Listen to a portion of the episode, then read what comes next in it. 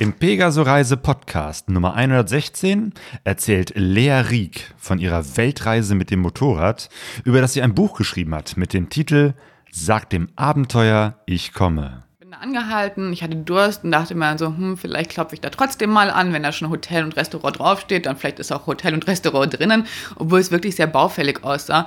Und habe dann geklopft und bin in diese Hütte gegangen und ähm, da saß dann ein älterer Herr und ähm, kurze Zeit später kam dann noch ein jüngerer Herr rein, der dann hinter sich diese Tür ins Schloss geschlagen hat. Und das war wirklich ein Moment, in dem ich wirklich dann irgendwie so auch so die ganzen Vorurteile, die ich auch hatte Pakistan gegenüber, ähm, sind dann plötzlich wirklich so irgendwie so auf aufgepoppt und ich dachte mir so, Gott, jetzt bin ich wirklich irgendwo hier in einem Berghütte mit zwei Männern, die irgendwie gerade die Tür hinter mir verriegelt haben.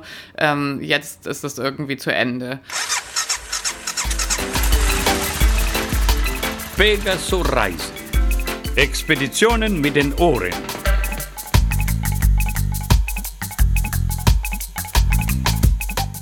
Ja, herzlich willkommen zu Pegaso Reise. Wir sind Sonja und Claudio und in dieser Sendung kommen viele Motorradreisende zu Wort. Auch ihr kommt zu Wort, denn einige von euch haben uns schon Sprachnachrichten und Audiokommentare geschickt. Super, super toll. Über die haben uns sehr gefreut Ja. und äh, die spielen wir nachher noch ab. Wir haben nämlich Grüße bekommen von Sami und Laurin, von Lisa und Ondrasch und von Stefanie und Lukas. Gerade die haben uns einen sehr langen Kommentar mit einer sehr anspruchsvollen Frage gestellt. Ähm, und äh, ja, deswegen gehen wir darauf nach dem Interview ein. Ja, und ihr könnt uns auch Sprachnachrichten senden. Oder ihr könnt uns bald auch persönlich treffen. Denn am 1. und am 15. Juni nehmen wir einen Live-Podcast auf im Polo Motorrad Store in Essen. Es gibt äh, dort einen, eine Community-Ecke. Das ist im Prinzip ein großer, äh, wirklich sehr großer Tisch, an dem man zusammen sitzen kann. Ähm, und da werden wir uns eben halt auch hinsetzen und äh, wirklich zwei Sendungen aufnehmen. Das heißt, wir haben, wie wir das sonst auch immer haben, äh, einen Gast, äh, der uns von einer interessanten Motorradreise erzählt, also ein Interview. Wir werden natürlich so etwas auch von, von uns erzählen und dazu gibt es auch noch Live-Musik. Und das Ganze machen wir eben halt so, dass ihr auch dabei sein könnt, zuhören, zuschauen könnt und vielleicht kommen wir danach auch nochmal mit euch ins Gespräch. Ja, und natürlich ist das Ganze kostenlos und wir freuen uns schon sehr darauf und sind auch tierisch gespannt. Dort verlosen wir auch das Buch, um das es heute geht. Sag dem Abenteuer, ich komme. Jetzt kommt auch die Autorin zu Wort, Lea Rieck, die mit 29 Jahren aufgebrochen ist, um mit ihrem Motorrad anderthalb Jahre lang die Welt zu bereisen. Direkt neben dem Kölner Dom treffe ich heute Lea Rieck. Äh, sie wird uns was erzählen zu ihrer Motorrad-Weltreise. Grüß dich, Lea. Hallo, ich freue mich sehr, dass du den weiten Weg von Essen hierher geschafft hast. Genau, nach Köln, meiner Geburtsstadt. Ähm, und äh, wir sind hier in einem Hotelzimmer, was eigentlich ganz, ganz passend ist, weil du, glaube ich, in letzter Zeit äh, sehr viel in Hotels unterwegs bist. Genau, ähm, auch sehr passend, gleich mal fremde Männer, die man zum ersten Mal trifft, so wie dich, mit in ein Hotelzimmer nehmen, obwohl man nicht weiß, was sie einem Böses wollen, in diesem Fall nur einen Podcast aufnehmen. Ich glaube, das äh, ist vielleicht auch die Erfahrung der Weltreise, ne? die dich da etwas hat äh, gelassener oder mutiger werden lassen. Ja, total. Also ich habe auch gemerkt, man sollte schon ganz stark einfach seinem Bauchgefühl auch vertrauen, weil man ja irgendwie schon oft irgendwie ein Gefühl hat, ist jetzt diese Umgebung gut oder schwant einem da etwas Böses. Und ähm, man kann da, das finde ich, auch sehr schnell abschätzen und zu merken, so, ach, okay, hier fühle ich mich wohl, hier fühle ich mich nicht wohl. Zum Beispiel habe ich ja ganz oft davor gelesen, bewegen Sie sich auf keinen Fall in Städten draußen in der Dunkelheit. Und ähm, ich habe dann aber ganz schnell gemerkt, solange irgendwie Frauen und Kinder und Familien irgendwie noch draußen spielen, das, da habe ich mich dann immer nicht bedroht gefühlt und dachte mir immer so, das ist irgendwie für mich auch sicher, dann hier draußen zu sein. Und es hat sich auch immer als wahr eigentlich ähm, herausgestellt, dass man dann wirklich irgendwie auch da noch irgendwie selbst in der Dunkelheit seine Einkäufe machen konnte. Weil manche Städte in der Wüste wachen ja auch erst in der Dunkelheit auf, da ist ja tagsüber gar nichts los. Und ähm, um dann Essen zu bekommen, muss man in der Dunkelheit raus. Ich erinnere mich an eine Geschichte in deinem Buch, äh, auch in einem Hotel äh, spielt die sich ab. Und zwar warst du am 16. Juli 2016 relativ am Anfang deiner Reise in Istanbul. Und das ist genau das Datum, äh, wo dieser Militärputsch stattgefunden hat. Ja, das war ähm, ein großes ähm, Unglück oder ich weiß auch nicht genau, ähm, ob das man es Unglück nennen kann. Ähm, wahrscheinlich zur ähm, falschen Zeit am äh, richtigen Ort. Also es war, ähm, Istanbul war für mich immer so ein Ort des Nachhausekommens, weil ich mal ein Jahr lang in Istanbul gewohnt habe. Und ich dachte mir immer so, ich fahre nach Istanbul und dann nach Istanbul geht so die richtige Reise los und davor ist eher alles so aufwärmen. Und ich habe dann in Istanbul noch einen Freund getroffen von zu Hause und wir haben in einem total abgefahrenen Luxushotel übernachtet gegründet. Und ähm, weil er mich in dieses Hotel eingeladen hat, das war Teil einer Wette, die wir davor abgeschlossen haben. Und ähm, wir waren in diesem Hotel, haben geschlafen und ich hab, bin dann nachts aufgewacht, weil draußen am Balkon einfach so ein riesen Getöse war. Und ähm, bin dann auf den Balkon gegangen und habe gesehen, wie wirklich Kampfjets und Hubschrauber vor diesem Balkon hin und her fliegen. Und habe dann natürlich erstmal einen richtigen Schreck bekommen. Ähm, aber am Ende ist äh, dir und euch nichts passiert. Nein, uns ist nichts passiert. Dieser Militärputsch ist ja für, ich glaube, alle irgendwie, die als Touristen da waren, relativ ähm, unbeschadet ausgegangen. Ähm, ich, für die Bevölkerung natürlich, da gab es natürlich schon Änderungen, die danach passiert sind, die wahrscheinlich für auch manche Menschen eher weniger gut waren. Hm. Ja, und es war eben halt der Auftakt tatsächlich dann deiner Reise von vielen äh, großen Erlebnissen, ähm, die du ja nicht nur äh, so für dich hattest, sondern äh, du bist ja äh, über Instagram äh, sehr, haben viele Leute deine, deine Reise mitverfolgt. Äh, du bist da so richtig ähm, berühmt geworden durch Instagram, was eher ungewöhnlich ist für Motorradreisen. Also ich habe so das Gefühl, äh, das ist äh, ein neues Medium, speziell für Reisen, das du auch ganz gut für dich nutzen konntest, oder? Ja, ich habe das aber in der Tat auch erst so ein bisschen auf der Reise entdeckt. Also ich bin ja irgendwie aufgebrochen hatte weder die Intention, ein Buch zu schreiben, noch wollte ich Vorträge machen, noch ähm, wollte ich irgendwie auf Instagram eine große Follow Followerschaft anziehen, sondern habe immer gesagt, so, ich möchte einfach diese Reise machen, weil ich Spaß dran habe und ähm, weil ich Lust habe, diese Reise zu machen. Jetzt klingeln hier gerade so viele Glocken. Jetzt hört man wirklich, dass wir in Köln sind. Das ist eine der Kirschen da draußen, die ist am Klingeln. Ähm, ja, und ähm, es hat sich dann so auf der Reise so ein bisschen ergeben. Und ähm, ich habe, ich glaube, so wirklich so einen ähm, Push hat das bei mir bekommen in Indien, weil eine indische Zeitung, als ich in, ähm, wo war ich, in Chandigarh oder in Delhi, ähm, hat einen Bericht über meine Reise geschrieben. Und das hat dann echt so total eingeschlagen, weil es irgendwie die Times of India war, die so viele Follower haben. Die haben es auf Facebook gepostet. Deren Post hatte, glaube ich, so 40.000 Likes oder sowas. Und ähm, plötzlich ist so meine Instagram-Followerschaft explodiert. Großartig. Ähm, ja, nach der Reise hast du ein Buch geschrieben, Sag dem Abenteuer, ich komme. Und äh, du hast da so verschiedene Kapitel. Und ich dachte, vielleicht ähm, stelle ich dir mal ein paar Fragen zu diesen einzelnen äh, Stichworten. Weil es beginnt mit äh, dem Kapitel Mut. Und äh, man sagt ja, für eine Reise äh, braucht man Mut. Speziell bei dir war es ja auch nochmal so, dass du ähm, gerade an einem Punkt warst, wo du äh, einen Karrieresprung machen konntest. Du hattest äh, gerade ganz viel Geld, mit dem du ja eigentlich eine ähm, Eigentumswohnung in München kaufen wolltest. Nicht in München.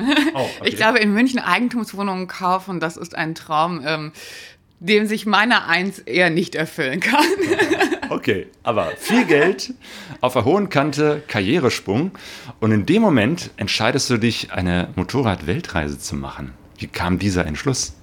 Also das war, ich habe diesen Gedanken schon so ein bisschen mit mir rumgetragen, diese Weltreise zu machen. Es gab dann aber immer irgendwie so viele Pros und natürlich noch mehr Kontras und ähm, diese Kontras wälzt man dann ja irgendwie auch so auf und ab und weiß nicht so genau.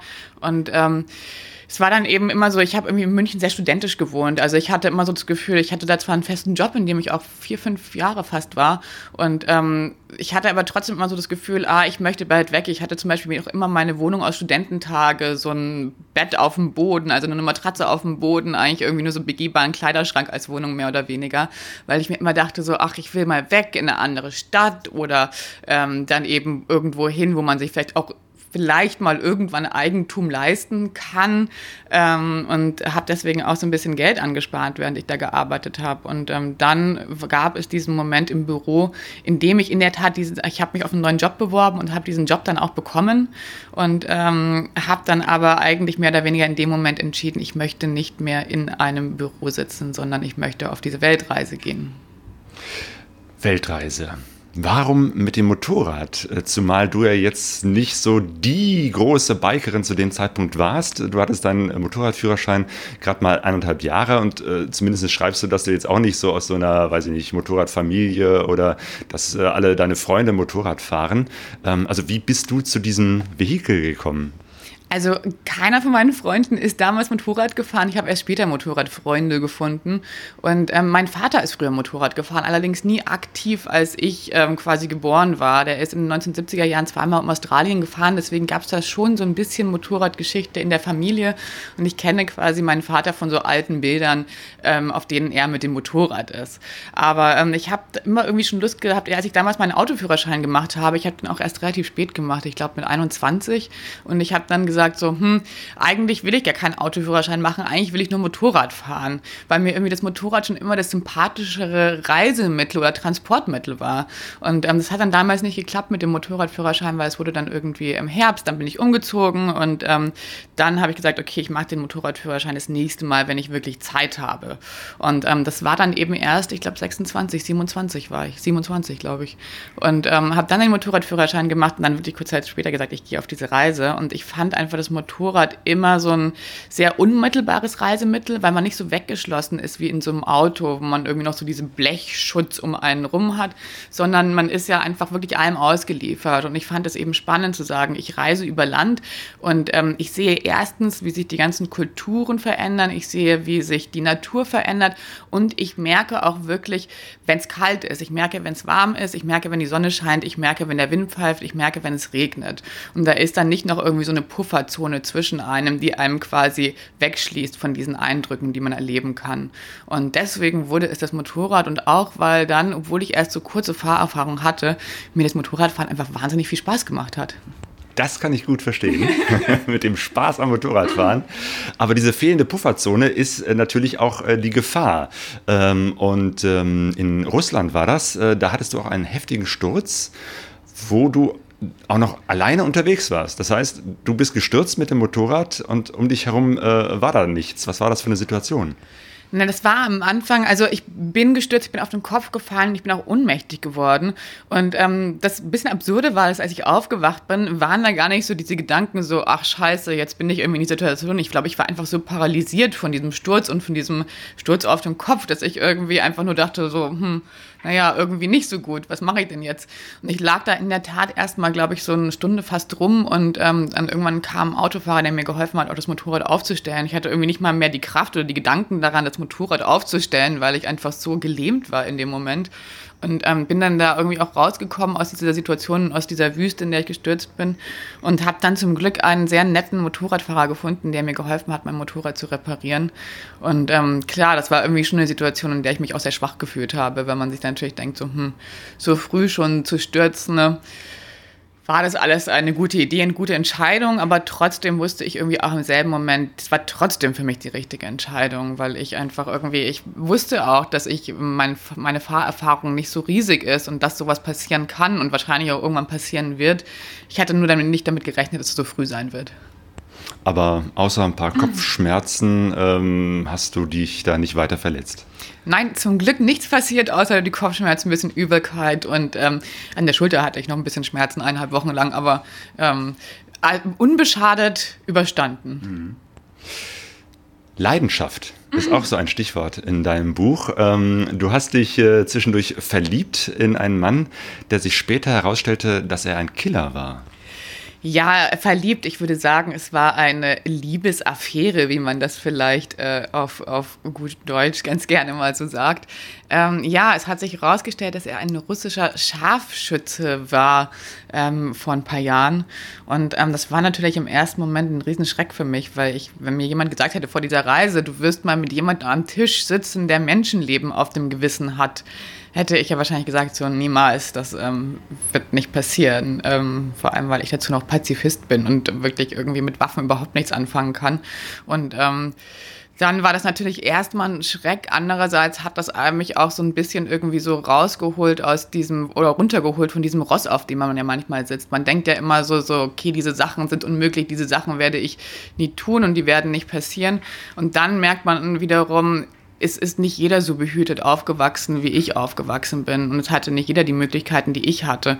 Und ähm, es ist dann sehr schwer, über das Leben oder über die berufliche Laufbahn von Menschen zu urteilen, wenn man weiß, dass sie in Gebieten aufgewachsen sind, in denen irgendwie Bürgerkrieg geherrscht hat, in denen noch Kriege waren und in denen wirklich sie sich auch selbst und ihre Familie verteidigen müssen. Und das sind irgendwie Realitäten, die ich aus meinem Leben eigentlich kaum nachvollziehen kann und aus denen, aus dieser aus diesem Standwarte, auf der ich bin, kann ich mir eigentlich auch gar kein Urteil darüber erlauben.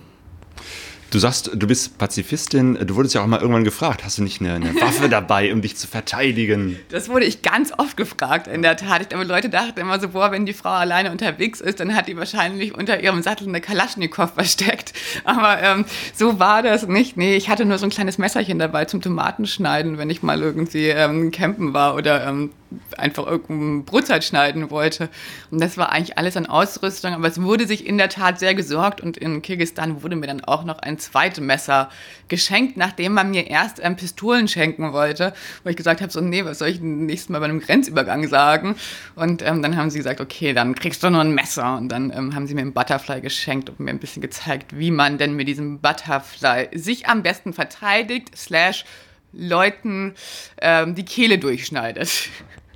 Hast du das mal gebraucht? Nein, ich habe das in der Tat nie gebraucht. Also es gab manchmal Situationen, in denen ich mich erst irgendwie bedroht gefühlt habe und ich mir dachte so, oh Mann, jetzt hätte ich das Messer dabei haben müssen. Aber die haben sich dann meistens ähm, alle in Wohlgefallen aufgelöst. Und ich glaube auch nach wie vor, dass ich einfach mir würde es sehr schwer fallen, in dem richtigen Moment dann irgendwie ein Messer rauszuziehen und jemanden mit einem Messer irgendwie eins drüber zu ziehen. Ich glaube, ich wäre eher, wenn, also so, ich glaube, solange jemand mich nur ausrauben würde, dann würde ich eher sagen, so, oh, nimm alles und ähm, lass, bitte lass mich in Ruhe. Ähm, ich glaube, erst wenn mir wirklich jemand irgendwie an den Körper wollen würde oder irgendwie, dann würde wahrscheinlich so die letzte Instanz, dass, okay, jetzt muss ich mich wirklich selbst verteidigen, ähm, einfahren und dann würde man eventuell zu solchen Maßnahmen greifen. Aber das ist nie passiert und ich hoffe, es wird auch niemals passieren. Ja, und, und, selbst, dass dir jemand was klauen wollte, ist dir da was passiert? Nee, das ist mir in der Tat wirklich eigentlich, ähm, außer in Panama hatte ich einmal eine unangenehme Situation, da habe ich mich aber auch in so ein bisschen einem falschen Viertel ähm, ver verlaufen. Ähm, also auch ein bisschen meine Schuld in Panama City, weil man sollte ja auch als ähm, Tourist irgendwie nicht unbedingt in manche Gegenden gehen, wenn man irgendwie da noch rumläuft und irgendwie sein Handy dabei hat, seine Kamera dabei hat. Und ähm, ansonsten ist mir eigentlich nichts passiert und ich fand das schon immer sehr, sehr spannend, weil mich ja immer alle davor gewarnt haben, meinten so, hey, du musst dein Motorrad total gut sichern, dir wird dein Motorrad unterm Hintern weggeklaut und dein Handy und dein Computer. Und das Krasse ist, ich habe sogar mein Handy wirklich mehrmals irgendwo liegen gelassen, weil ich dann auch immer beim Mittagessen bin und dann irgendwie fahre ich los und dann lasse ich es liegen und bin dann immer zurückgefahren. Es war immer noch da. Ich habe sogar einmal, obwohl es war in Australien, meinen Computer in einem Restaurant vergessen. Ne? Und auch der war danach noch da.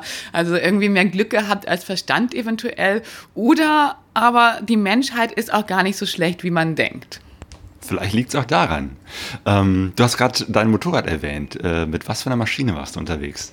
Ich war mit einer Triumph Tiger 800 XCA, sehr kompliziert, unterwegs. Ähm, sie heißt Cleo, das kommt von Cleopatra, weil ich mir mal, das ist ja ein britisches Motorrad und die Briten lieben ja ihre Royals. Und deswegen dachte ich mir so, naja, vielleicht kriegt sie irgendwie auch so einen Touch einer Königin. Und deswegen wurde sie dann zu Cleopatra. Aber wenn man so lange miteinander unterwegs ist, dann kann man sich auch Spitznamen geben. Deswegen nur noch Cleo. Und äh, war Cleopatra, war Cleo für dich äh, ein gutes Reisemotorrad? Ja, in der Tat war es für mich ein sehr gutes Reisemotorrad, weil ähm, ich wirklich sehr wenig Ahnung von Mechanik von Motorrädern habe, auch noch immer. Ähm, und es ist sehr wenig kaputt gegangen. Und deswegen war es für mich ein gutes Reisemotorrad. Also es gibt ja auch Leute, die lieben dieses Schrauben am Motorrad und ähm, die lieben auch die Situationen, in die sie kommen, wenn dann das Motorrad irgendwie mal schlapp macht und sie das mal irgendwie kurz in den Fluss schmeißen und das dann einmal auseinanderbauen und wieder zusammenbauen. Und ähm, ich war aber sehr froh, dass dieses Motorrad einfach gehalten hat und auch ähm, sehr gering pflegebedürftig war. Also das wirklich irgendwie, also die ersten Sachen sind eigentlich so richtig so an Verschleißteilen kaputt gegangen, als dann in den USA waren, nach irgendwie 70.000 Kilometern. Und ähm, das ist eigentlich schon, finde ich, sehr beachtlich. Und ich war auch immer so, ich habe immer gesagt, so, ich hätte gerne so diese Lösung aus Komfort und Gewichten. Da muss man sich natürlich immer fragen, was ist das Richtige für einen. Und ähm, ich habe aber immer gesagt, ich möchte mindestens zwei Zylinder, weil ich immer das Gefühl hatte, so bei Einzylindern ist das irgendwie so ähm, rüttelig, dass mir oft die Hände eingeschlafen sind und ich wollte auch ein Motorrad haben, mit dem man mal, wenn es sein muss, irgendwie 600 Kilometer durchfahren kann, ohne dass man danach irgendwie runterkommt und ähm, kleine Schleudertrauma hat von, ähm, von dem ganzen Gerüttel auf dem Motorrad. Okay, und mit drei Zylindern bist du doch sehr, sehr komfortabel unterwegs. Sehr komfortabel. Das ist wirklich sehr butterweich, dieser Motor. Und ähm, ja, es war sehr schön. Wirklich der einzige Minus, ähm, bei dem ich irgendwie gemerkt habe, so, hm, ähm, vielleicht auch mal irgendwann, wenn ich anders reisen sollte, ein anderes Motorrad, ist wirklich das Gewicht. Ich meine, das darf man nicht unterschätzen, dass man einfach ein Motorrad hat, das einigermaßen schon selbst irgendwie ein Eigengewicht auf die Waage bringt, plus dann irgendwie noch das ganze Gewicht, das man natürlich dabei hat, an Werkzeugen, an Verpflegung und an, ähm, an Klamotten. Das ist dann natürlich irgendwie schon ein ganz schöner Brocken, den ich alleine auch wirklich, wenn es beladen ist, nur sehr schwer wieder hochbekomme. Aber du hast es äh, immer wieder geschafft, das äh, Ding auch hochzubekommen. Ein paar Mal bist du auch hingefallen.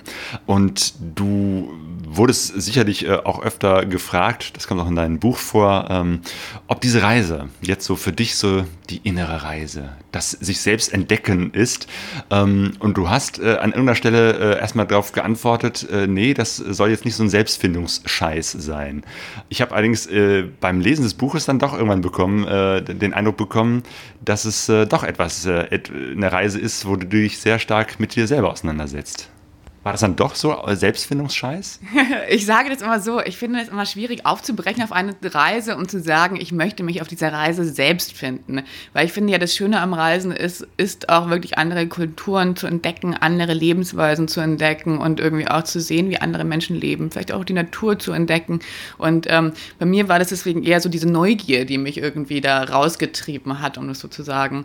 Und ähm, Allerdings ist es natürlich so, dass man, und ich würde aber weniger sagen, dass es eigentlich so ein Selbstfindungsscheiß war, sondern für mich war das wirklich eher ähm, Dinge, die ich auch oft von anderen Menschen gelernt habe. Und ähm, natürlich dann auch für mich gelernt habe. Alles, was wir lernen, das lernen wir für uns selbst. Deswegen am Ende des Tages, klar, habe ich für mich gelernt. Aber ähm, irgendwie war das für mich sehr schön auch zu merken, so das meiste, was ich lerne, lerne ich ähm, eben auch nicht nur durch das Alleine sein, sondern das lerne ich auch ganz stark von anderen Menschen, mit denen man da irgendwie kommuniziert, die man kennenlernt und von denen man irgendwie sieht, wie sie leben, dass es auch andere Möglichkeiten gibt zu leben als dieses Leben, das ich früher geführt habe. Und ähm, das war für mich eigentlich eher so dieser spannende, dieser spannende Moment, wenn dann so die anderen Menschen und Begegnungen mit anderen Menschen reinkamen. Und ich glaube, davon lebt auch dieses Buch so ein bisschen. Das ist ja nicht ähm, ein klassischer Reisebericht mit, es gibt dort diese Kultur und schaut euch dort diese Sehenswürdigkeit an, sondern ich wollte wirklich irgendwie ganz stark mich irgendwie auch auf die Menschen fokussieren und dadurch fokussiert sich das am Ende natürlich auch auf mich selbst, weil es natürlich meine Erlebnisse sind. Eine, ein besonderes Erlebnis war zum Beispiel, wo du irgendwo in Pakistan unterwegs war, im Karakorum-Gebirge, also da, wo sowieso ganz wenig Menschen sind, und du dann auch noch in so, einem ganz, äh, in so einer ganz komischen Hütte eingekommen bist, wo Hotel drauf stand, was aber überhaupt nicht nach Hotel aussah. Ja, das war für mich wirklich so ein Moment, in dem ich mich auch so ein bisschen bedroht gefühlt habe am Anfang, weil ich bin da angehalten, ich hatte Durst und dachte mir so, hm, vielleicht klopfe ich da trotzdem mal an, wenn da schon Hotel und Restaurant draufsteht, dann vielleicht ist auch Hotel und Restaurant drinnen, obwohl es wirklich sehr baufällig aussah. Und habe dann geklopft und bin in diese Hütte gegangen und ähm, ja, da saß dann ein älterer Herr und ähm, kurze Zeit später kam dann noch ein jüngerer Herr rein, der dann hinter sich diese Tür ins Schloss geschlagen hat. Und das war wirklich ein Moment, in dem ich wirklich dann irgendwie auch so die ganzen Vorurteile, die ich auch hatte Pakistan gegenüber, ähm, sind dann plötzlich wirklich so irgendwie so aufgepoppt. Und ich dachte mir so, Gott, jetzt bin ich wirklich irgendwo hier in einem Berghütte mit zwei Männern, die irgendwie gerade die Tür hinter mir verriegelt haben. Ähm, jetzt ist das irgendwie zu Ende.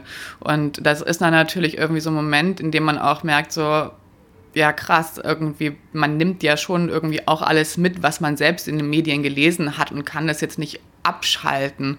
Und man ist auch als Reisender, obwohl ich damals ja auch schon ein paar Monate unterwegs war, nicht vorurteilsfrei unterwegs, sondern diese Vorurteile reisen schon noch irgendwie mit.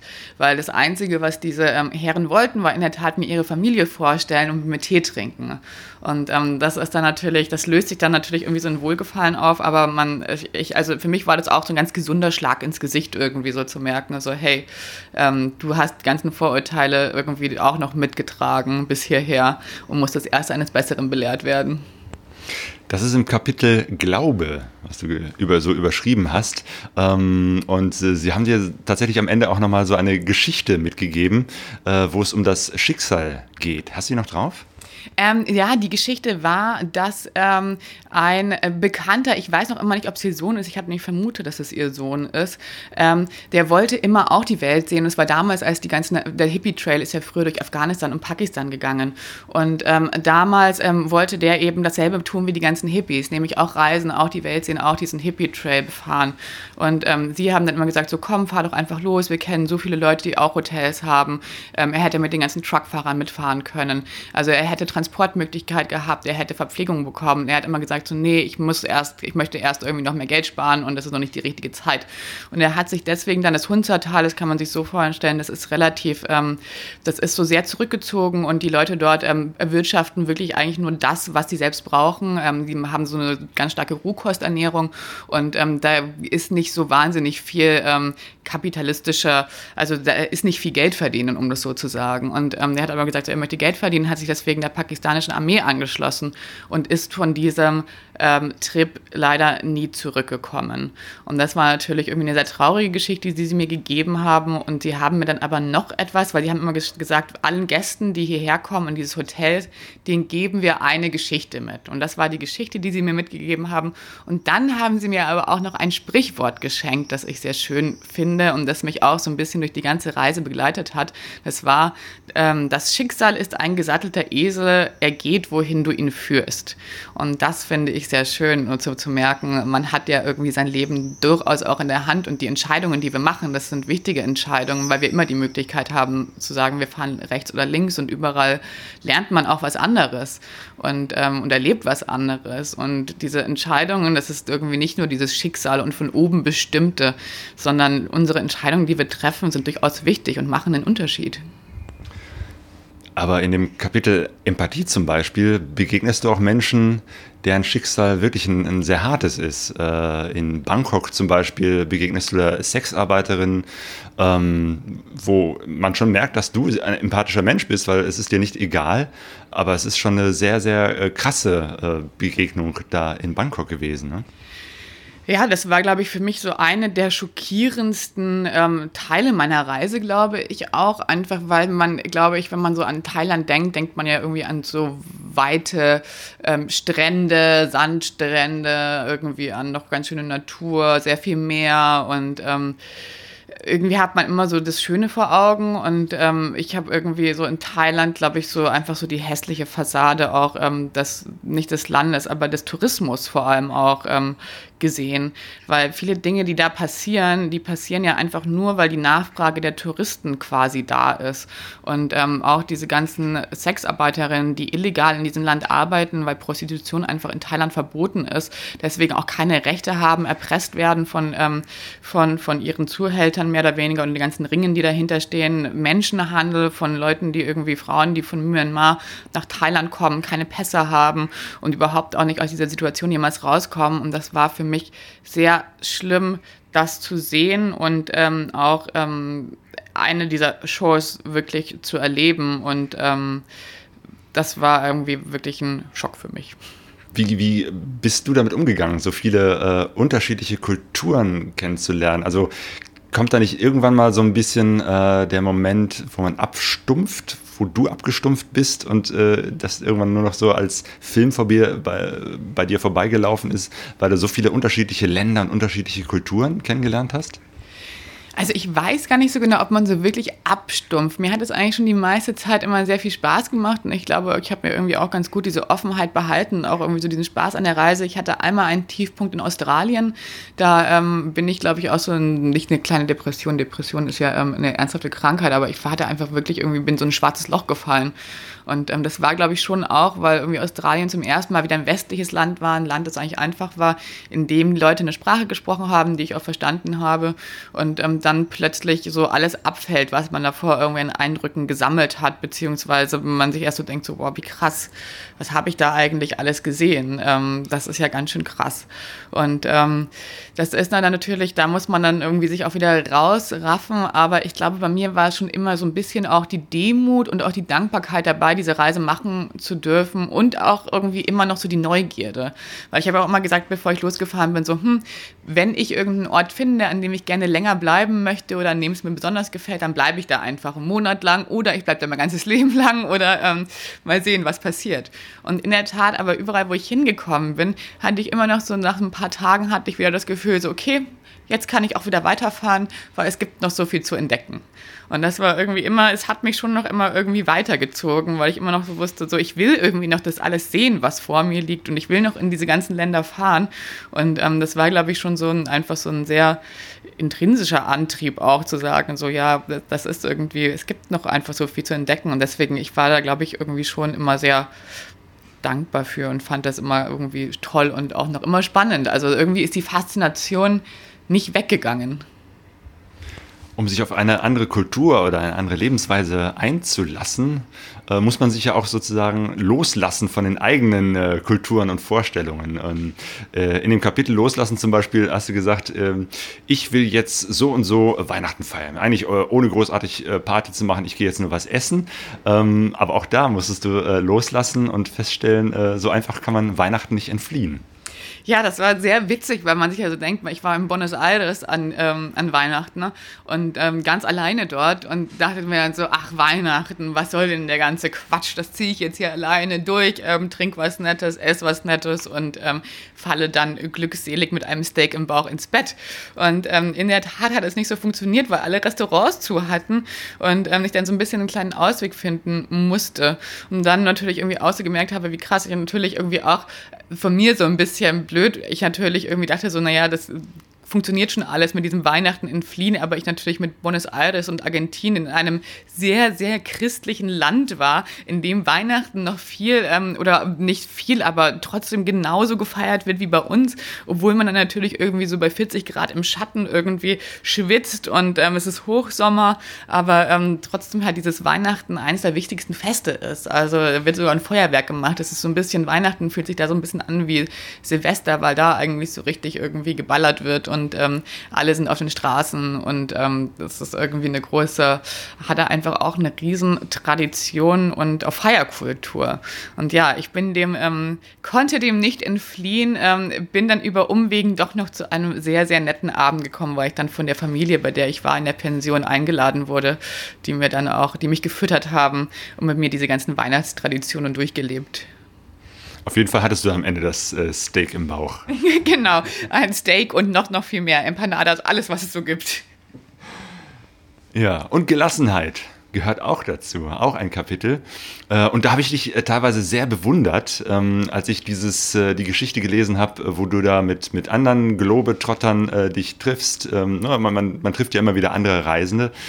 Und eine Type von Reisende gibt es ja immer wieder. Ich glaube, in deinem Kapitel heißt er Jack, die alles besser wissen, schon überall alles gesehen haben äh, und äh, ja, im Prinzip äh, dir als Weltreisende erzählen wollen, wo der Hammer hängt und was Abenteuer und Freiheit ist. Ja, man hat, also ich möchte da auch gar nicht, ähm, das klingt dann immer so, wenn man darüber redet, klingt jetzt immer so wahnsinnig abwertend, weil es gibt ja nicht nur diese Reisende. Es ist ja auch oft, man trifft ja auch wirklich sehr oft Reisende, mit denen man sich gut austauschen kann, mit denen man sich gut unterhält, gemeinsam irgendwie eine kleine, ähm, eine Strecke des Weges fährt und das ist wahnsinnig schön, sich mit Reisenden auszutauschen. Trotzdem gibt es natürlich auch, und lustigerweise sind es vor allem Männer, die einem dann ganz gerne mal die Welt erklären. Ich glaube auch das typische Mansplaining, wie man das so nennt. Und ähm, ja, das war dann immer, ich glaube, das liegt auch so ein bisschen daran, dass ich, ähm, wenn ich in Hostlers war oder in meiner Freizeitkluft, ich trage gerne Kleider und ähm, habe auch auf diese Reise jetzt nicht irgendwie, ich wusste, dass ich den ganzen Tag immer in dieser Motorradsicherheitskleidung bin und habe dann immer gesagt, ich möchte irgendwie nicht abends auch noch rumlaufen wie so ein Alien und habe deswegen Kleider mitgenommen, mit denen man, finde ich, auch alles machen kann. Wenn man irgendwie eine Funktionsunterwäsche drunter zieht, kann man damit auch auf den Berg steigen. Es ist alles nicht so problematisch. Und ich glaube aber, dass viele Leute sich dachten so, naja, naja, wenn da eine Frau in einem Kleid sitzt, dann ähm, hat die halt null Reiseerfahrung, weil sie nicht weiß, dass man eigentlich Cargo-Pants tragen muss, die mal absippbare Beine haben. Und ähm, das wurde mir dann eben oft gesagt. Wie kannst du denn in so einem Kleid da sitzen und wie kann, warum trägst du nicht diese Kleidung und du wirst schon noch lernen, wie man richtig reist und was man da anzuziehen hat und wie man, ähm, wie man sich fortbewegt. Und dann waren die Leute natürlich, ich habe das dann meistens auch so ein bisschen über mich entdeckt gehen lassen, weil ich glaube, man wird auch so ein bisschen, wenn man so viel in so Hostels schläft und so viel mit anderen Reisen auch zu tun hat, dann wird man ja irgendwie irgendwann auch so ein bisschen müde davon, sich behaupten zu müssen, weil man muss das ja überhaupt nicht. Man kann ja einfach sagen, so, ihr macht euer, eure Art zu reisen, ich mache meine Art zu reisen und ähm, ich habe dann deswegen das immer einfach so ein bisschen so irgendwie einfach passieren lassen, weil ich mir dachte, so, ich muss denen jetzt nicht erzählen, wie lange ich unterwegs bin und ich muss jetzt irgendwie nicht denen reinwürgen, dass ich ich schon viel länger on the road bin, weil es eigentlich auch keinen Unterschied macht. Und ähm, die waren dann aber in der Tat oft irgendwie schockiert, ähm, besonders der Herr im Buch, ähm, als er dann rausgefunden hat, dass ich auf einem Motorrad unterwegs bin und auch schon seit so langer Zeit. Und der war dann aber auch sehr pikiert und fast richtig eingeschnappt und wütend darüber, weil er dachte, ich habe ihn irgendwie hinters Licht geführt. Ja, die Kleider, vor allem das rote Kleid ist ja so ein bisschen dein Markenzeichen geworden, äh, was auch auf vielen äh, Fotos sehr zentral heraussticht. Ähm, hast du das absichtlich zum Fotografieren mitgenommen? Das hat sich ehrlich gesagt so ein bisschen ergeben. Ich hatte ja zwei Kleider dabei, zwischenzeitlich waren es sogar mal drei Kleider. Ähm, und das hat sich wirklich eher einfach so ein bisschen, das ist eher so passiert. Also ich hatte dieses rote Kleid dabei und habe dann aber auch gemerkt, so hey, das funktioniert irgendwie sehr gut auf Fotos und das ähm, Problem als auch das Gute am Alleinereisen ist ja, dass man jetzt nicht ein Kamerateam hat, das irgendwie hinter einem herfährt. Und deswegen ist man da immer so ein bisschen, es ist natürlich immer so eine Bredouille, die man hat. Wenn man Fotos machen möchte von sich selbst oder auch von dem Motorrad, dann muss man mit Stativ und mit einer Spiegelreflexkamera arbeiten. Und am Ende des Tages sind diese Fotos natürlich immer ein bisschen inszeniert, weil es dauert natürlich irgendwie ein Stativ aufzustellen. Es ist nicht der spontane Moment, in dem man sagt so, hey, hier ist irgendwie alles richtig. Am Ende des Tages war es aber teilweise die einzige Möglichkeit für mich, solche Bilder zu bekommen oder solche Bilder zu machen. Und mir war das irgendwie auch für mich, waren es eher immer so schöne Reisesouvenirs, weil ich das immer sehr schön finde, wenn ich eine Landschaft fotografiere und dann auch entweder das Motorrad oder mich selbst in dieser Landschaft sehe, habe ich immer so das Gefühl, ich bin da irgendwie verortet. Und für mich waren es immer so die schönen Reisesouvenirs. Und das rote Kleid, das ist dann ehrlich gesagt wirklich so ein bisschen passiert, weil das natürlich auch rot einfach so ein Hingucker ist. Und es dann irgendwie, ich glaube, gerade so auf Instagram wurde das dann irgendwie irgendwie so zu ein bisschen so einem Selbstläufer. Aber man sieht es auch, wenn man so Bilder anschaut vom Anfang der Reise, da ist das rote Kleid noch gar nicht so wirklich passiert und dann irgendwann wurde das irgendwie immer mehr zu einem, einfach zu einem Punkt, dass ich dann auch immer mal wieder angezogen habe und lustige Fotos damit gemacht habe. Ich habe mal so einen ähm, Fotokurs äh, besucht, wo es auch darum ging, Landschaftsfotografie und da habe ich auch gelernt, dass äh, was Rotes immer besonders schön hervorsticht, also eben halt ne, ein roter Pulli, den man immer dabei haben sollte bei Reisen oder ein rotes Zelt oder ein rotes Motorrad, also von daher hast du das schon sehr, sehr richtig äh, gewählt. Wie lustig. Das wusste ich gar nicht. Ich glaube, Farbe funktioniert immer, egal ob Rot oder eine andere Farbe. Das ist ja irgendwie einfach so ein kleiner Kontrast zu den Landschaften, die da sind. Mein Motorrad ist ja nicht so farbig, deswegen ähm, ist es eher so Tarnfarbe.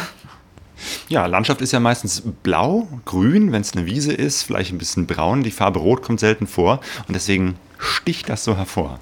Super. Alles richtig gemacht. Ähm, kommen wir nochmal zu den Begegnungen, äh, weil die spielen in deinem Buch ja doch eine sehr, sehr äh, große Rolle. Vertrauen ist ein äh, wichtiges Stichwort. Äh, du hast äh, dich sehr, sehr vielen Menschen anvertraut oder äh, hast vielen Menschen vertraut. Da waren eben halt nicht nur ein Killer dabei, sondern auch ein anderer Mensch, ähm, den du kennengelernt hast in Kanada. Danny, ein Motorradschrauber, der auch schon irgendwie 13 Jahre Gefängnis hinter sich hatte. Auch da hast du dich also du wusstest das auch und, und hast trotzdem gesagt, Mensch, das ist ein Mensch, dem vertraue ich mein Motorrad an und mit dem verbringe ich hier eine Zeit. Also man muss dazu sagen, ich wusste das nicht vorher, als ich da hingekommen bin.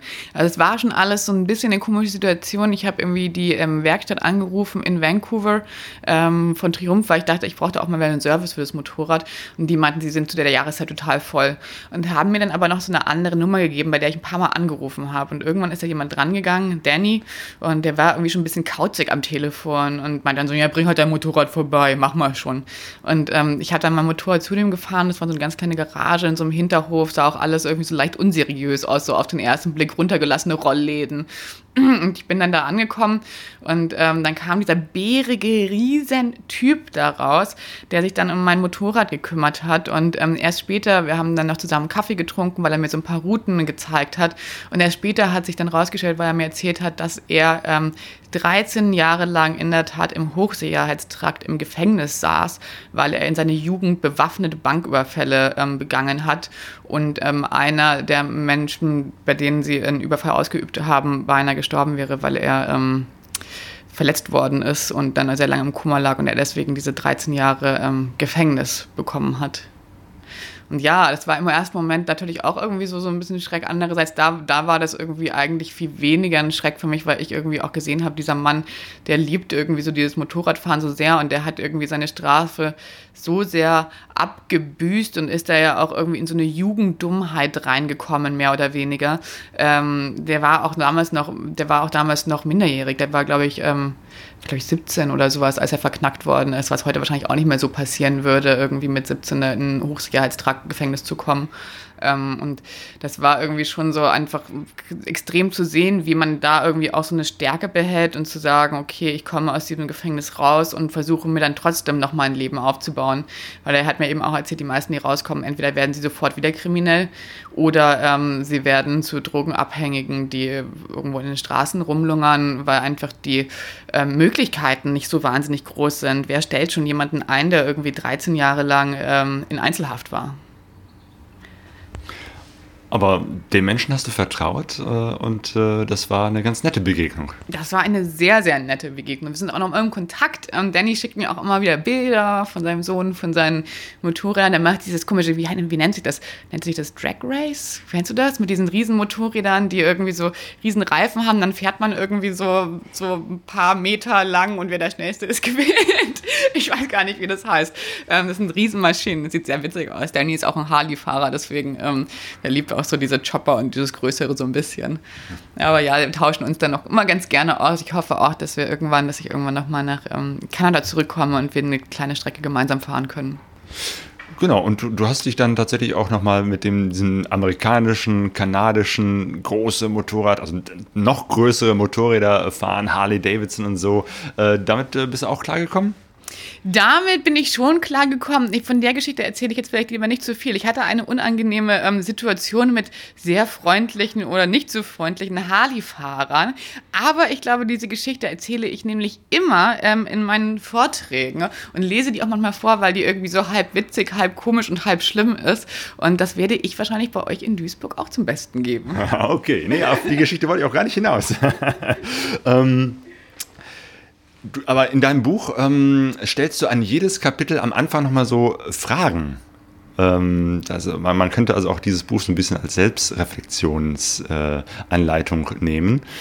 Und ähm, bei dem Kapitel Entschlossenheit stellst du die Frage, wenn eine Entscheidung alles verändern kann, warum hast du dann schon lange keine mehr getroffen? Ähm, jetzt stelle ich dir mal die Frage, wie sieht es bei dir mit Entscheidungen aus, nachdem du natürlich die große Entscheidung gemacht hast, auf eine Motorradreise äh, zu gehen? Gibt es bei dir weitere große Entscheidungen? Also es gibt ja immer große Entscheidungen, finde ich, weil eben auch, wenn man auf so einer Reise, man merkt so, wie, wie wichtig irgendwie diese Entscheidungen sind. Und manchmal sind es ja auch die kleinen Entscheidungen, die dann am Ende des Tages sich als große Entscheidungen entpuppen. Das ist ja auch sehr spannend. Zum Beispiel hätte ich ja nicht damit gerechnet, ich wollte ja am Anfang gar nicht dieses Buch schreiben über diese Reise. Dann hat mich irgendwie diese Reise auch zu diesem Buch gebracht und mich quasi nochmal auf eine Reise geschickt. Und ich konnte quasi nochmal diese ganze Reise, die ich gemacht habe, für mich nochmal nochmal durchleben. Bin jetzt mit diesem Buch auf Lesetour und bin wieder auf einer kleinen Reise damit. Es kamen also viele kleine Reisen aus dieser Entscheidung, diese große Reise zu machen. Und manchmal passieren ja Dinge dann auch einfach ähm, in diesen Entscheidungen, die man getroffen hat. Und ähm, ja, ich treffe noch immer irgendwie Entscheidungen. Ich habe zum Beispiel von Anfang an gesagt, wenn ich zurück bin, dann möchte ich ähm, nicht mehr fest angestellt sein, zumindest vorerst, weil ähm, das, glaube ich, sehr schwer ist, wenn man irgendwie erstmal so wirklich so lange Zeit irgendwie sein eigener Herr war jeden Tag, ähm, dann zu sagen, okay, ich gehe jetzt wieder zurück in einen festen Job. Aber ähm, bei mir ist das zum Glück nicht wirklich ein Problem, weil ich davor ja auch als Journalistin in der digitalen Konzeption gearbeitet habe und es auch weiterhin tue. Also für mich war quasi der Zurückeinstieg ähm, in den Beruf und in das Berufsleben auch nicht sehr schwer und ähm, das Gute ist ja auch, also ich habe auch, ich denke auch manchmal so darüber nach, so, hm, juckt es mich jetzt bald wieder wegzufahren. In der Tat tut es das. Aber das Gute ist, wenn man einmal so eine Entscheidung getroffen hat, wie diese Entscheidung auf diese Weltreise zu gehen, dann weiß man ja auch, man kann jederzeit wieder so eine Entscheidung treffen. Und ähm, deswegen wird vielleicht das Entscheiden und ähm, das Entschlossensein auch irgendwann leichter, wenn man einmal etwas Neues ausprobiert hat und dann merkt man so, hey, das funktioniert. Dann kann man es auch nochmal machen diese ganzen Erfahrungen, die Entscheidungen, die äh, Begegnungen, die du hattest, ähm, wie hat dich das so geprägt? Also bist du jetzt so eine knallharte ähm, Motorradfahrerin, Reisende, Abenteurerin und äh, Journalistin geworden?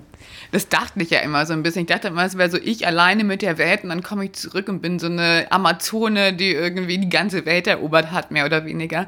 Und in der Tat ist genau das Gegenteil passiert. Ich glaube, ich bin so viel weicher geworden, ich glaube, viel empathischer, toleranter auch und ähm, habe auch in dieser ganzen Zeit der Reise irgendwie viel mehr geweint, als ich es in den zehn Jahren davor getan habe. Wahrscheinlich ist das immer so ein irgendwie so eine Wahl, die man hat. Entweder irgendwie man sieht, erlebt irgendwie auch so viel Schlimmes, so viel Gutes und entweder sagt man an so einem gewissen Zeitpunkt, okay, das ist jetzt irgendwie alles zu viel, ich brauche da irgendwie so einen Schutz zwischen mir und diesen ganzen Dingen oder man sagt, okay, ich lasse mich auf diese Dinge ein.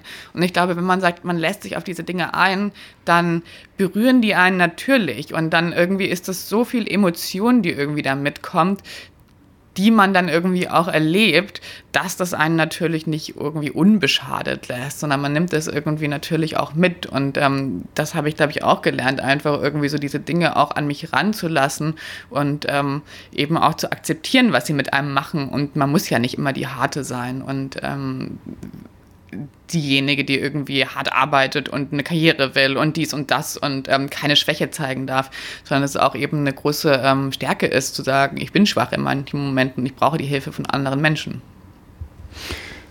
Karriere ähm, hast du jetzt äh, auch gemacht, vielleicht nicht in dem Sinne, wie das äh, damals am Anfang der Reise mit dem äh, Jobangebot, das du dann abgelehnt hast, äh, aussah, sondern äh, du hast ein total erfolgreiches Buch geschrieben, das in der Spiegel Bestsellerliste äh, vorkommt und jetzt bist du auf Lesereise.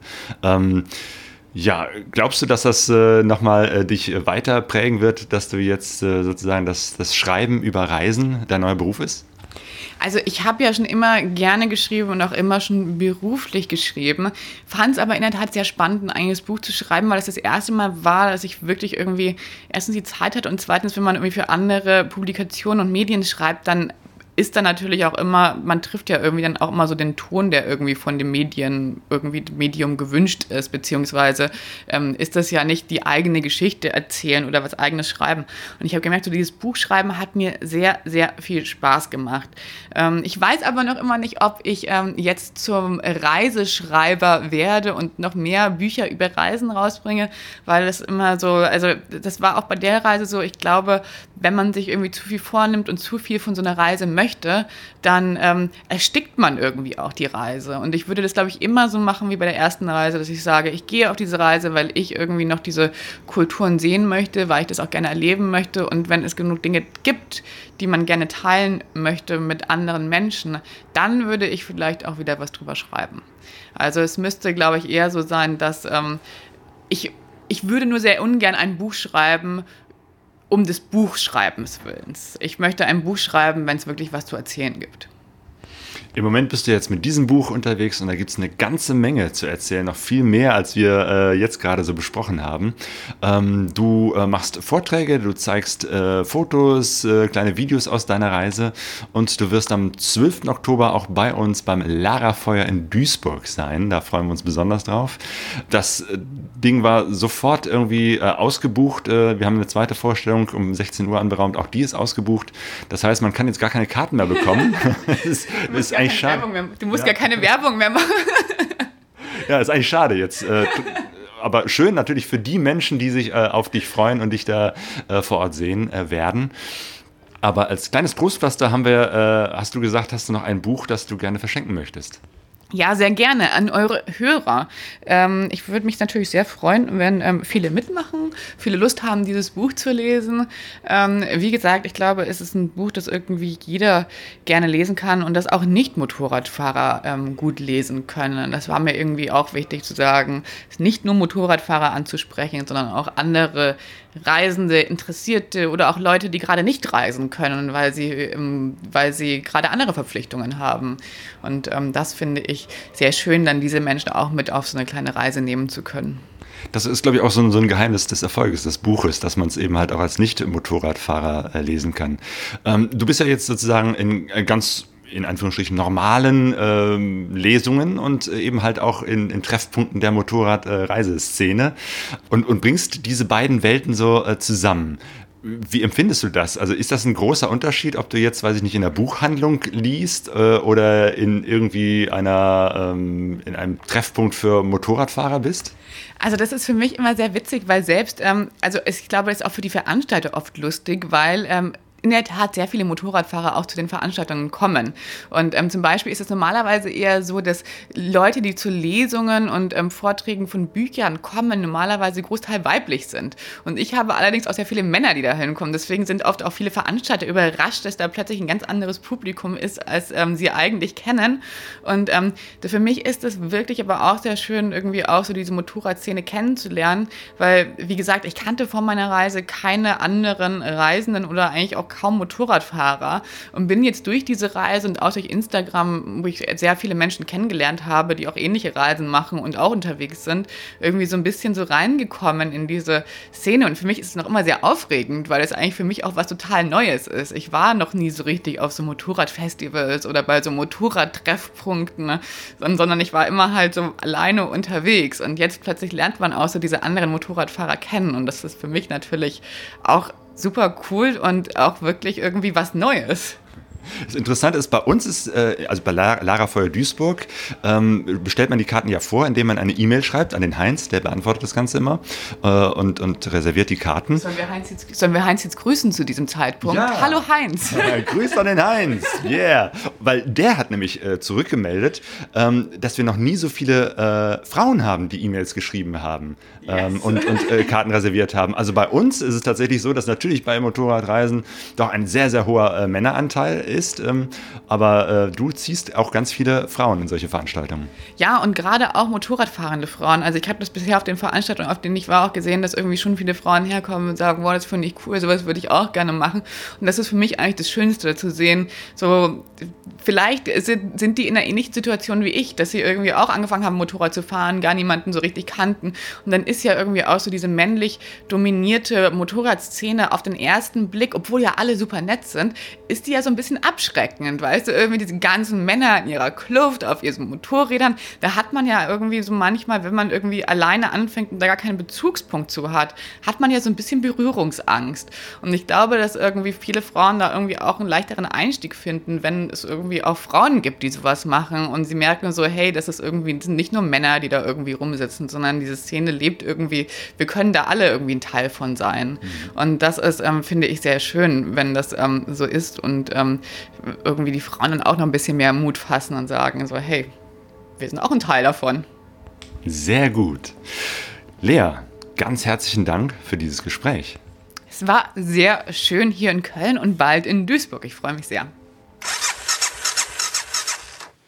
Lea hat uns ein Buch mit Signatur und Widmung extra für euch, die Hörer von Pegaso Reise geschenkt. Also, das werden wir unter euch verlosen, aber wir haben eine Bedingung. Wenn ihr das Buch gewinnen möchtet, dann schickt uns einen Audiokommentar oder einen Audiogruß. Ja, das könnt ihr machen äh, per E-Mail. Also ihr nehmt das einfach auf und schickt uns die Datei oder noch einfacher, ihr schickt uns eine Sprachnachricht über WhatsApp oder Threema. Ähm, ja, die Nummer von uns äh, und auch unsere E-Mail-Adresse findet ihr auf unserer Seite pegasoreise.de und dort unter Kontakt. Und da wiederum habt ihr die Möglichkeit, uns äh, ja, äh, eine Sprachnachricht zu hinterlassen. Ich finde das besonders gut, wenn wir mal auch eure Stimmen hören. Oh ja. So, apropos Stimmen. Jetzt kommen wir zu den ersten drei Audiokommentaren. Und das erste oder der erste Audiokommentar ist von Lisa und Ondrasch. Hallo, wir sind Ondrasch und Lisa von Two, Two Credits. Wir freuen uns schon auf den Sommer. Unsere Erlebnisse kann man auf www.twocredits.de oder bei Facebook nachlesen. Wir wollten einfach mal unseren Lieblingsspruch mit euch teilen. Und zwar: Die besten Dinge im Leben sind Menschen, die wir lieben, die Orte, die wir gesehen haben und vor allem die Abenteuer, die wir auf dem Weg erlebt haben. Also macht auch euren Alltag zum Abenteuer. Und egal ob Nah- oder Fernreisender, allseits eine gute und sichere Fahrt. Das sind die Two Credits. Ähm, ja, die haben auch schon eine Homepage, einen Blog. Die wollen eine große Reise starten, allerdings erst in zwei Jahren, sind aber jetzt schon voll in den Vorbereitungen. Ähm, und äh, deren Seite verlinken wir auch schon in unseren Show Notes. Ja, und der zweite Kommentar kommt von Sami und Laurin. Die beiden haben wir letztes Jahr auf dem HU, den Horizons Unlimited, kennengelernt. Echt ein total nettes Pärchen, die schon unterwegs sind. Sie nennen sich Two Motorbikes, One Destination. Und äh, Sie nehmen in Ihrem Kommentar Bezug auf äh, die blaue Kugel. Das ist der Motorradreisepreis, äh, der, äh, den wir äh, im letzten Podcast besprochen haben und machen dafür nochmal ein bisschen Werbung. Hi Claudio. Hi Sonja. Schöne Grüße aus der Türkei. Nach aber aus dem wunderschönen Kappadokien. Wir haben jetzt letztes Mal in euren Podcast 115 reingehört und sagen, wir sind jetzt seit 54 Tagen unterwegs und bereuen nicht mal einmal losgefahren zu sein. Wir sind also schon losgefahren. Aber wer sich noch nicht traut, loszufahren, macht bei der blauen Kugel mit. Wenn ihr noch nicht genug wisst, ihr wisst, wo ihr es hört, Podcast 115 von Pegaso Reise. Es ist eine super Idee, ein super Projekt. Wären wir nicht schon losgefahren, würden wir da auch gern mitmachen wollen. Tja, geht leider nicht. Wir haben uns schon überwunden und sind losgefahren. Wir wünschen euch alles Gute, viel Glück beim Mitmachen und wir werden noch weiter reinhören. Wir hören gerne in euren Podcast rein, Podcast rein, wenn es die Zeit und das Internet zulässt. Genau, weil wir schlafen meistens in der Pampa, wo auch der Empfang nicht unbedingt so gut ist. Fahrt los, ihr werdet entlohnt. Wir sagen Tschüss, wir machen weiter, wir trinken jetzt unseren Chai zu Ende. Es grüßt euch Laurin und Sami von Two, Two Motorbikes, Motorbikes, One, Destination. Destination. Ciao, Gülle Gülle. Gülle Gülle, das äh, ist, glaube ich, so der Gruß unter den ähm, Landwirten, ne, wenn die das Feld düngen. Ähm, die beiden sind in der Türkei. Äh, die haben eben halt auch, sind schon auf Reise, das ist total klasse. Und ähm, ja, die blaue Kugel. Wir suchen noch Leute, die sich bewerben wollen ja. um diesen Motorradförderpreis. Ähm, ja, auch das verlinken wir in den Show Notes, falls ihr mitmachen wollt. Die, der Preis wird vergeben beim MRT, dem Motorradreisetreffen 2019 vom 6 bis 8. September in Gieboldehausen. Ja, und wenn ihr eine gute Idee für eine Reise habt, sei es eine Fernreise, Weltreise, aber auch eine Reise in die nähere Umgebung, ja, dann bewerbt euch. Genau, und dann der letzte Audiokommentar kommt von Stefanie und Lukas. Sie nennen sich die Stray Moto Cats. Äh, liebe Sonja, lieber Claudio, Erstmal ein großes Lob an euch und euren tollen Podcast. Ihr wart uns schon länger im Begriff und in der Vergangenheit haben wir immer mal wieder eine von euren Tonspuren angehört und zumindest damit dann kurzfristig unser Fernweh ein bisschen behandeln können. Und äh, in den letzten Wochen hat das exponentiell zugenommen. Und da kamen dann auch im Arbeitsweg auch schon mal Fernreisegefühle auf. Weil im August starten wir selbst auf eine einjährige Motorradtour durch Nord- und Südamerika. Es gibt allerdings eine Sache, die uns dabei sehr, sehr paradox vorkommt. Auf der einen Seite versuchen wir so nachhaltig wie möglich zu leben, so wenig Müll zu produzieren wie möglich und wo es geht, irgendwie bewusst zu leben und zu konsumieren oder eben nicht zu konsumieren. Und dann schicken wir beide zwei Motorräder mit Verbrennungsmotoren per Schiff nach Nordamerika und fliegen selbst hinterher. Über drei Jahre Planung stecken mittlerweile in unserer Reise und unsere 250 Kubik Motorräder brauchen nur drei Liter Benzin auf 100 Kilometer, haben einen Euro 4 Cut und sind sehr leise. Jedoch mussten die auch mal produziert werden unter Einsatz von vielen Ressourcen und mussten dann auch noch von Thailand bis nach Europa verfrachtet werden. Trotzdem werden wir versuchen, auch auf der Reise möglichst umweltfreundlich zu leben Wasser zum Beispiel filtern, statt PET-Flaschen zu kaufen, unsere Lebensmittel wie gehabt weiterhin möglichst unverpackt einzukaufen und unsere transportbedingten CO2-Emissionen per Spenden an nachhaltige Umweltschutzprojekte zumindest finanziell irgendwie zu kompensieren. Genau, aber nichtsdestotrotz sind wir uns nicht mehr ganz so sicher, ob wir, wenn wir es jetzt heute entscheiden müssten, nochmal mit dem Motorrad losziehen würden oder ob wir vielleicht doch das Fahrrad nehmen würden. Ähm, ein kleiner Trost bei der Sache ist, dass der Mensch, denken wir, nur das schützt, was er auch kennt. Und somit können wir vielleicht irgendwann mal durch Erzählungen von unseren Reisen Menschen zeigen, wie erhaltenswert unser Planet ist.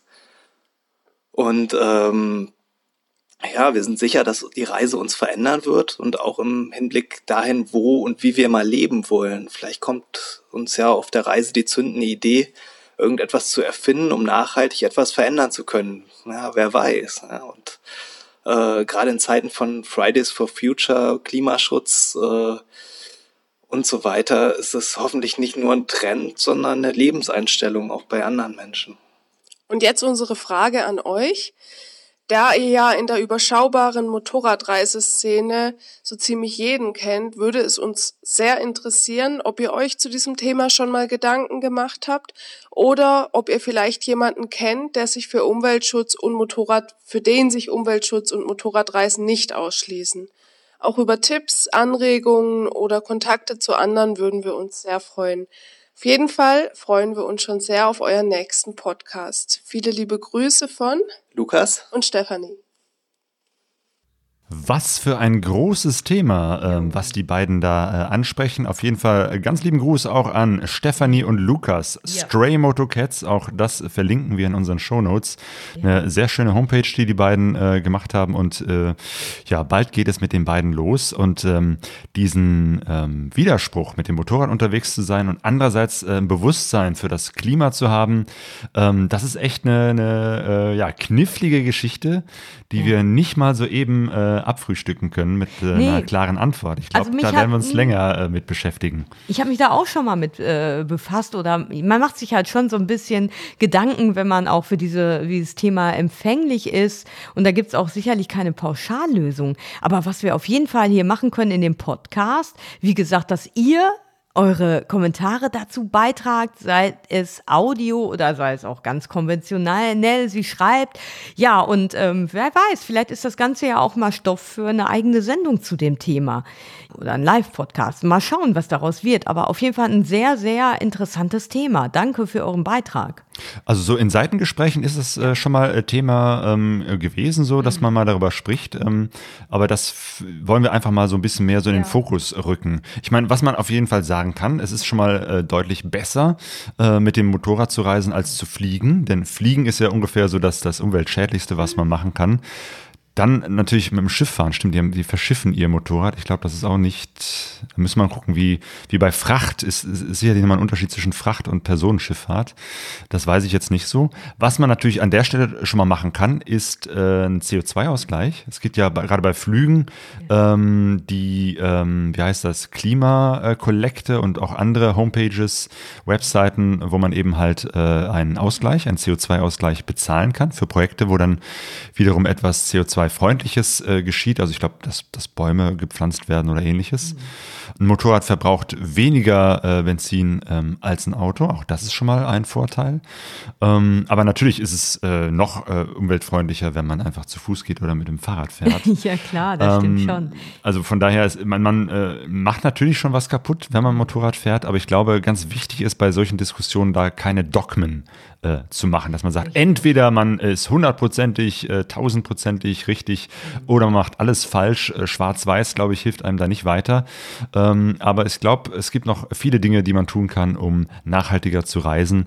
Und damit wollen wir dann in den nächsten Sendungen so nach ja. und nach immer wieder mal das Thema ansprechen. Ja, und ich meine, wie du schon sagst mit dem Schwarz-Weiß, es ist ja auch so, ich finde es, ähm, klar, auf der einen Seite ist es ein Widerspruch, wenn man sagt, zu Hause ähm, schaue ich, dass ich möglichst viel mit der Bahn fahre ähm, oder möglichst viele Strecken mit dem Fahrrad zurücklege und dann mache ich sowas wie eine Motorradreise und verschiffe meine Mopeds.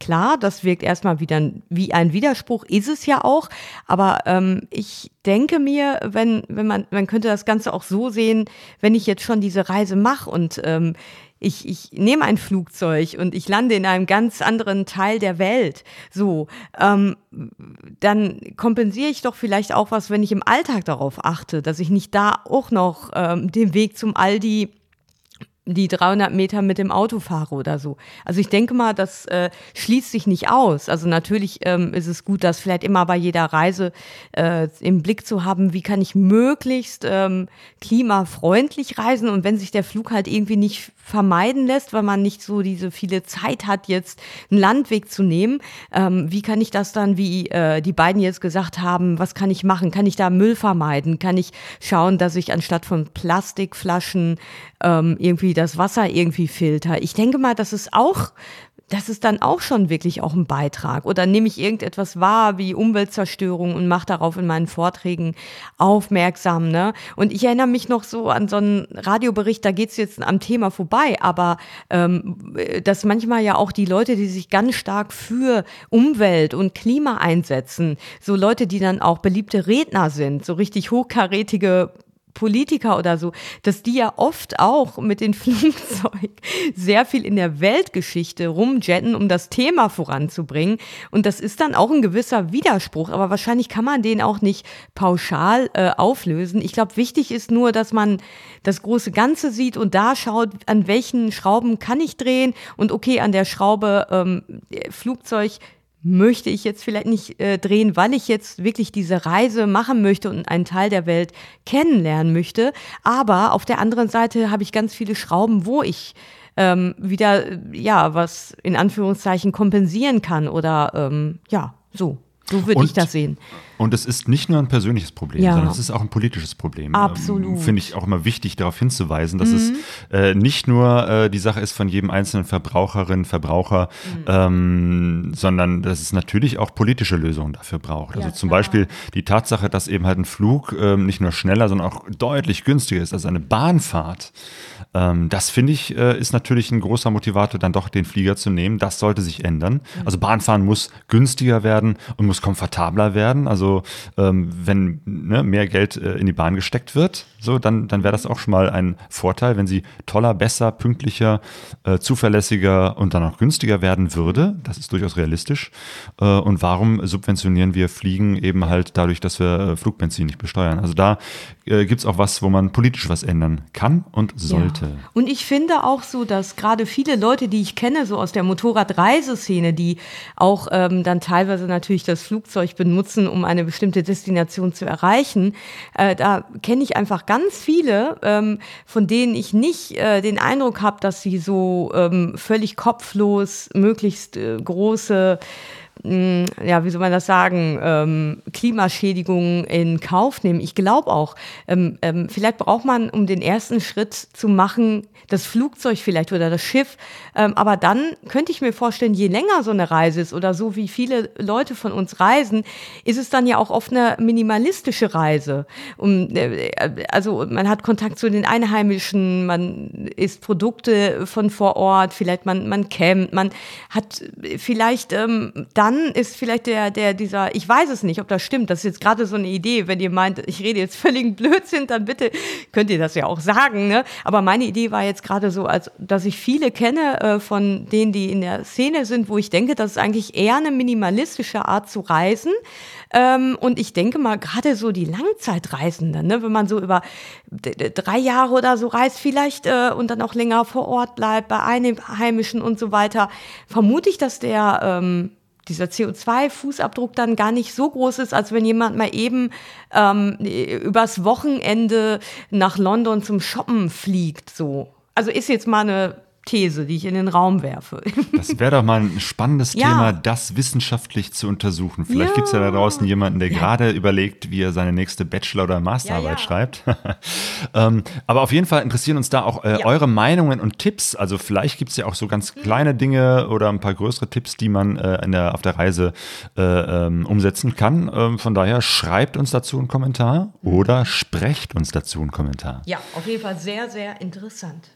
Ja, ich glaube, zum Ende weisen wir nochmal darauf hin, dass wir uns persönlich sehen können, wenn ihr zu unserem Live-Podcast kommt.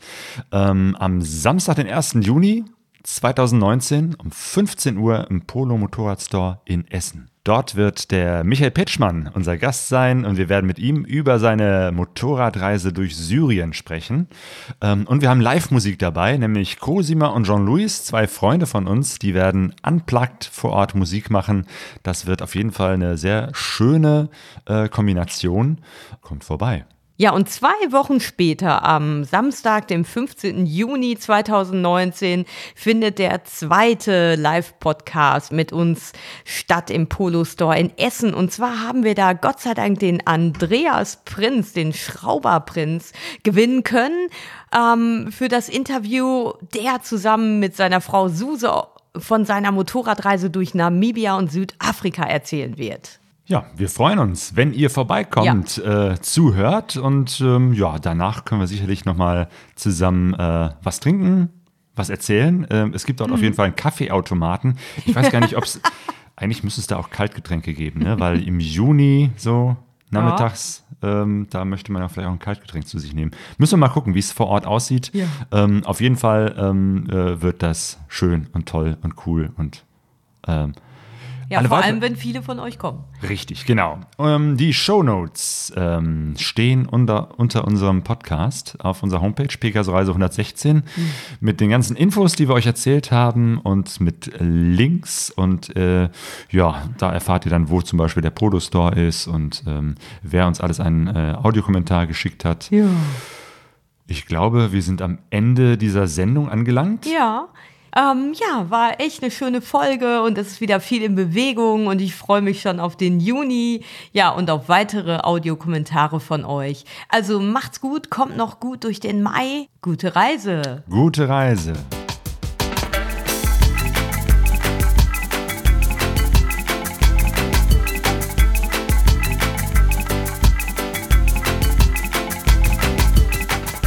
Pegaso Reise.de